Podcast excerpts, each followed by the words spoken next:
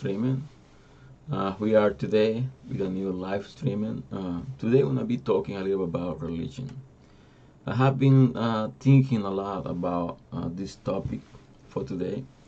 Um, to be honest, um, religion that's something uh, it has been um, very hard to, talk about. Why? Because right now we see like a lot of religions around. We see a lot of like uh, churches, a lot of um, new uh, movements, how we call, that they're you know growing up all around the world, and that's something like a very dangerous because uh, every time and like uh, I have been like asking myself about why there are so many churches around. You know, if we go to one, let's say like a one city, any kind of city, we go through that city, we go by the street, we see like a three or four different churches on that city, and like uh, to be honest, uh, that's very um, very strange. Why like uh, we are so many churches when we says we confess that we believe in the same God, and that came to this point. That's came to this topic for today. I have been like having a meeting like this week about um, about religion, about the faith, about you know having like uh, my faith, how like I grew up, you know, what was the the base of my faith, uh, how I grew up in my faith, and like uh, how we get into the point of relationship with God. And I have been talking a little bit about tradition and reasoning. Uh, something we need to understand about traditions, like a tradition something have been going forward every new generation is born, it got the same information.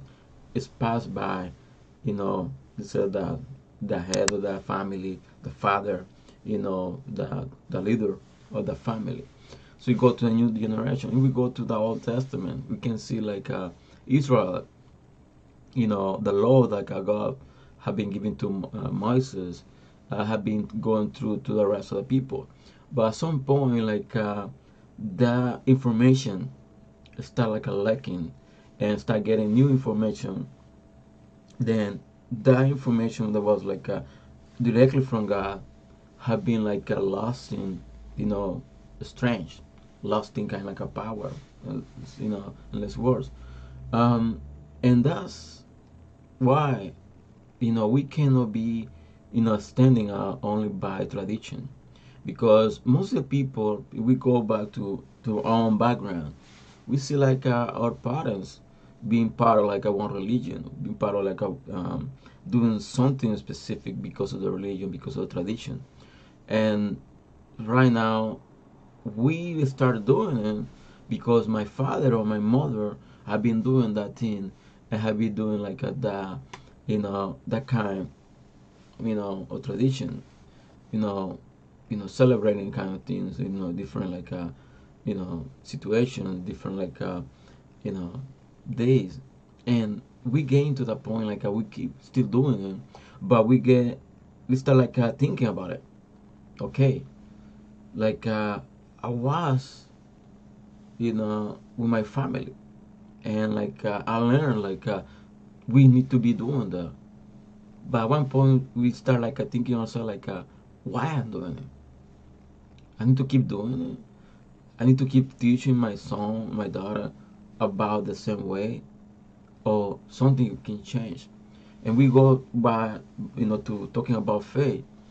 Sometimes like uh, the faith, you know, we proclaim, we pass it to the to you know to new generation by tradition, but that's only like uh, a way to do things.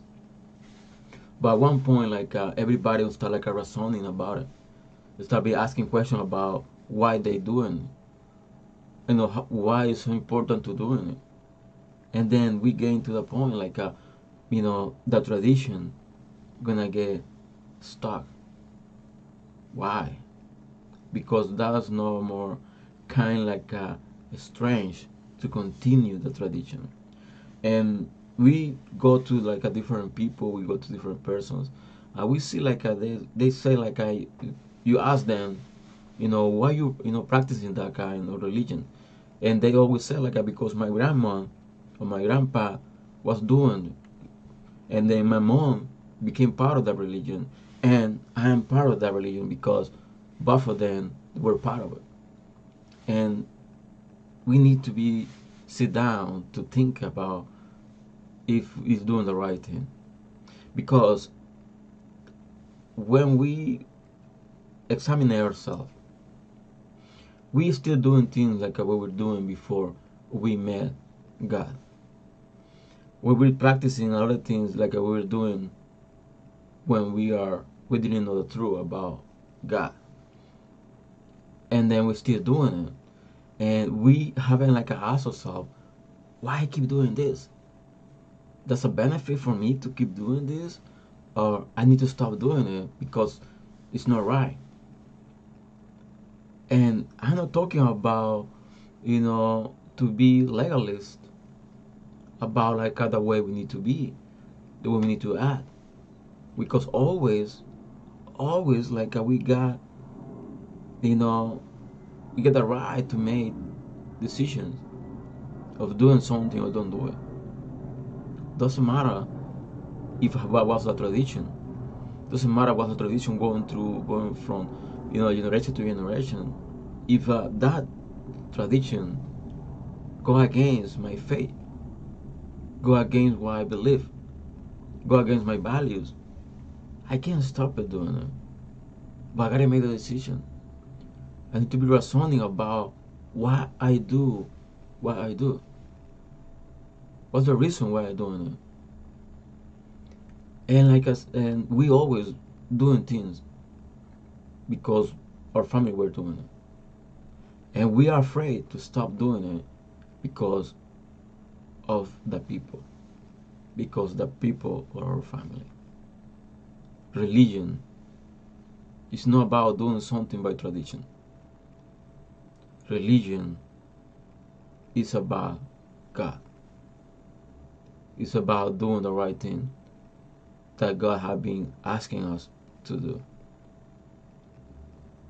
Know what somebody or someone tell us that's the right thing to do or that's the way to do it. We need to start thinking about, we start like reasoning about why we do what we do and why I believe what I believe? It's a big question to ask ourselves. But we need to remember religion sometimes can be wrong. Because the religion, who made the religion, was a human being. But we need to understand. We need to go forward. We need to go deeper. We can be practicing something just by tradition, but at the same time, we need to have something about it. So this is the more reflection for today. I have been blessed to you and asked to share this video, and that's the case. And I'll see you next Sunday um, at the same time with a new live stream. So God bless you and have a wonderful day. Bye.